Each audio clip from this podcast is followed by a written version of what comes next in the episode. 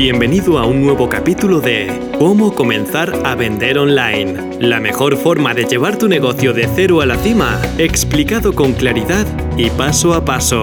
Estás escuchando a Pepa Cobos. Hola, soy Pepa Cobos y este es un nuevo episodio de Cómo comenzar a vender online. En esta ocasión vamos a hablar sobre una pregunta durísima. Y lo digo, mm, estoy medio de broma, pero lo digo completamente en serio. Es una pregunta que todos los que tienen un negocio en algún momento, a no ser que haya ido siempre como la seda, en algún momento se han tenido que hacer. Y es, ¿debo continuar con mi negocio? La verdad es que hay veces que estás en una espiral de desesperación real y piensas que todo es negro y que es imposible salir del agujero. En este mundo online es verdad que se venden muchas motos, que hay mucho humo y sobre todo hay mucha fachada. Es una sensación, la verdad es que podrás o no podrás estar de acuerdo conmigo, pero para mí es una sensación. Las redes sociales nos han venido muy bien en muchos aspectos, pero creo que este justo no es uno de ellos. Y realmente vemos solo la cara bonita que obviamente es la que nos quiere mostrar la gente, ¿no? Porque muchos eh, elegimos llorar en casa, vamos a dejarlo ahí.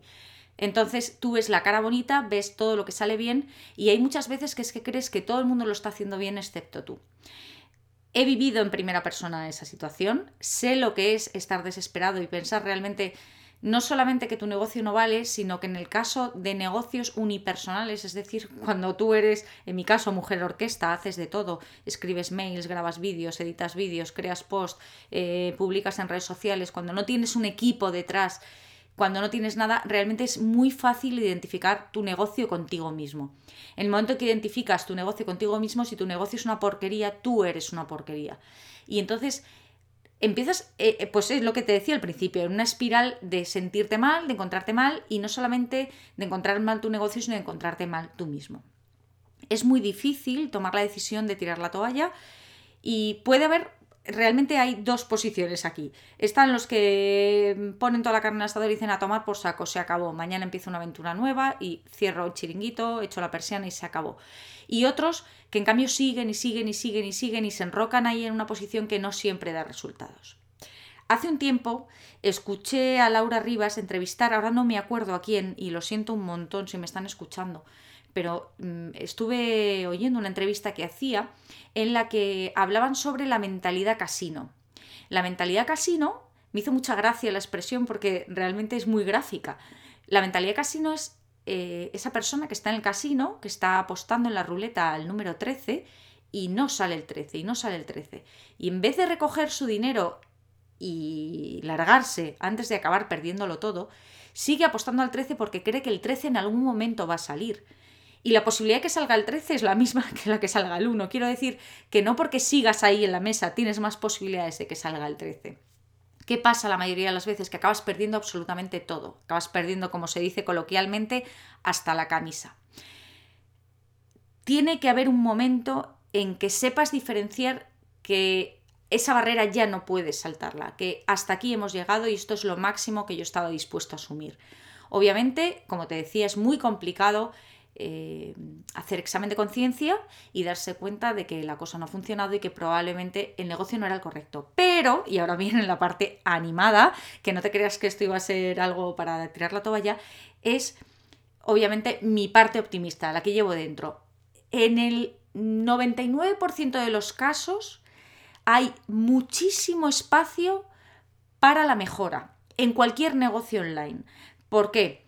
Porque no hay una estrategia clara detrás, la web no está dando todo lo que podría dar de sí, probablemente lo que estás utilizando en redes sociales no es exactamente el camino que tendrías que seguir y hay mucho espacio para eso. ¿Qué quiere decir esto? Quiere decir que implementando una serie de cambios estratégicos puedes empezar a notar resultados. Esto, por supuesto, no es una garantía de que tu negocio al final, dentro de cuatro meses, no se vaya a ir a la porra igualmente. Pero en cualquier caso, por intentarlo, no pierdes nada puedes perder un poco más de tiempo y a lo mejor un poco más de dinero. Mm, eh, cuando hablo de dinero hablo de inversiones, estoy hablando siempre de inversiones mínimas, de inversiones mínimas, porque casi todo lo que se puede implementar a nivel de estrategia es algo más de planificación que de inversión. Y de esto estoy absoluta y firmemente convencida. Y nadie me puede bajar de la moto.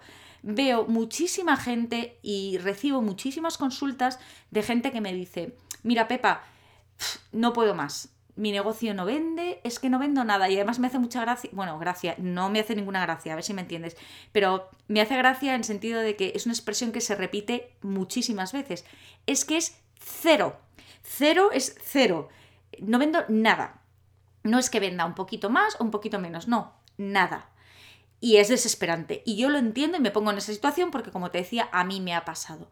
Entonces, antes de tirar la toalla y pensar que esto es una porra, nadie me va a comprar, el negocio no funciona, lo que tenemos que hacer es analizar tu negocio en varios frentes.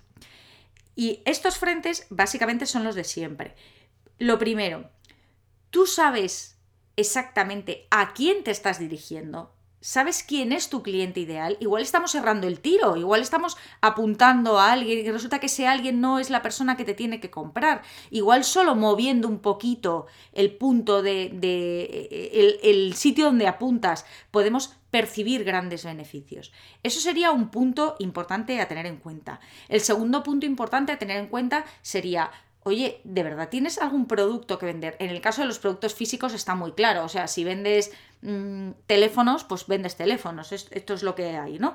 Pero a lo mejor en, el campo de los servicios, el producto mm, o servicio que estás ofreciendo en este caso no está percibido como tú quieres o realmente no es exactamente lo que tendrías que estar vendiendo o directamente y pasa muchas veces no estás ofreciendo nada dices es que no vendo pero es que, es que no estás vendiendo nada no estás ofreciendo nada eso en siguiente, siguiente lugar estaría la página web. Y en la página web yo le echaría te iba a decir el 90% de la culpa, pero el 90% de la culpa a lo mejor es demasiado. Pero vamos a ponerle un 70%. Tu página web es importantísima.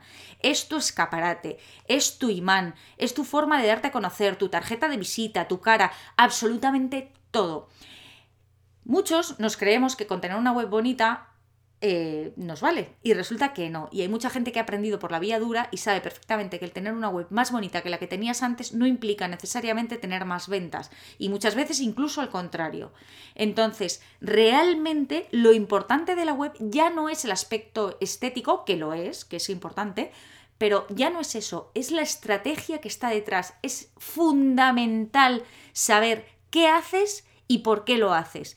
¿Por qué está este texto en la página web? ¿Por qué está esta fotografía aquí y no está esta otra fotografía? ¿Por qué tengo que colocar estos productos en la página de entrada o no? ¿Por qué la tienda está distribuida de esta manera? Es exactamente igual que pasa en los supermercados. Como ya sabrás, que yo cuando me enteré ya hace unos años, pero me quedé bastante sorprendida porque en ese momento me di cuenta que realmente el mundo es un juego de ajedrez gigante ¿Cómo puede ser que tú entres a un supermercado y hayan pensado exactamente el camino que vas a seguir y que te pongan más lejos las cosas más importantes para que tengas que recorrer obligatoriamente todo el supermercado? Pues exactamente eso, eso es lo mismo que tiene que pasar en tu página web. Tenemos que planificar los pasillos de tu supermercado. Tenemos que planificar cuidadosamente los elementos de tu web para conseguir llegar, llevar a esa persona que entre hasta donde queremos que acabe. Queremos que acabe, obviamente, realizando una compra. Otra cosa de las importantes dentro de la web que a la gente se le olvida es no intentes vender de primeras. Ya te lo he dicho más veces, lo he hablado en muchísimas ocasiones. Intimida muchísimo cuando alguien que no conoces de nada de primeras te intenta vender. Es como si se te acerca alguien por la calle y te pide dinero directamente te vendo barato, barato esto que tengo aquí. No, no, no, no, es que así no funciona. Me tienes que conocer, te tengo que demostrar que soy lo que digo, te tengo que demostrar que tengo un valor que darte y te tengo que demostrar que lo que yo tengo es algo que tú necesitas. En el momento en que podamos entablar esa relación de confianza, llegará eh, el punto exacto en que tú estés en disposición de comprar lo que yo te estoy ofreciendo. Y entonces, y solo entonces, es cuando esa venta se podrá cerrar. Bien, todo esto en cuanto a la web. Luego, también, aparte ya de la estrategia de la web, hay mucha gente que dice, es que no está funcionando, es que mi web no funciona, y en cambio hago una campaña en redes sociales y funciona fenomenal. Y, y eso lo sabes porque exactamente, y no tienen ni idea. Es que sí, porque me da muchos likes. Mm, no, eh, me, me da igual. O sea, si quieres comprobar si algo está funcionando, por ejemplo, en Facebook, no te hablo de un anuncio, no te hablo de algo pagado, sino que tú pones algo en Facebook o en Instagram. ¿Cómo sabes que está funcionando? ¿Tienes 3.000 likes? Sí. ¿Y cuántas ventas de esos 3.000 likes? Ah, amigo, cero, entonces no está funcionando. Lo que tienes que saber es cuánta gente ha hecho clic en el enlace que has dejado en Facebook o en Instagram o en Twitter o donde te dé la gana o en el mail que has mandado ayer y cuánta gente de esa, cuántas de esos han entrado a tu web. ¿Tú lo sabes? ¿Tú estás midiendo exactamente las analíticas cuánta gente viene de Facebook, cuántas vienen de Twitter, cuántas han hecho el enlace en el que ofreciste el 20% de descuento en los zapatos? Digo en los zapatos, o en los teléfonos, o en los bolis, o en tu servicio de psicología. Es importantísimo poder medir los resultados. Si no medimos esos resultados, no llegamos a ningún sitio. Resultados objetivos y medibles. Dicho esto, que ya me estoy liando otra vez, lo que quiero recomendarte es, si estás en el punto, y esto ya de verdad me pongo seria, si estás en el punto en que estás pensando en tirar la toalla, espera, frena, respira hondo y vamos a intentar entre todos analizar tu negocio paso a paso. Y vamos a ver qué está pasando te puedo prometer, parece muy de político, pero de verdad, te puedo prometer que hay mucho, mucho espacio para poder mejorar y sobre todo hay un poquito de tiempo que te puedes regalar a ti mismo para intentar que ese negocio empiece a funcionar. Y ahí lo dejo. La semana que viene mucho más sobre esto. Espero que te haya gustado, un saludo y muchas gracias.